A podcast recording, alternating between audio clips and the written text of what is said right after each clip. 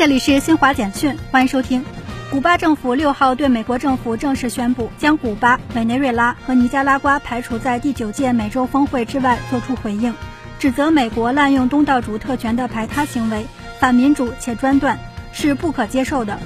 埃及外交部长舒凯里和约旦外交大臣萨法迪六号访问伊拉克首都巴格达，与伊方就加强三国在经贸、反恐等领域的合作进行讨论。土耳其总统埃尔多安六号表示，土耳其政府正在实施真正的经济改革方案，将继续降低利率。叙利亚军方六号发表声明说，以色列导弹当天夜里袭击了叙首都大马士革南部地区，未造成人员伤亡。以上由新华社记者为您报道。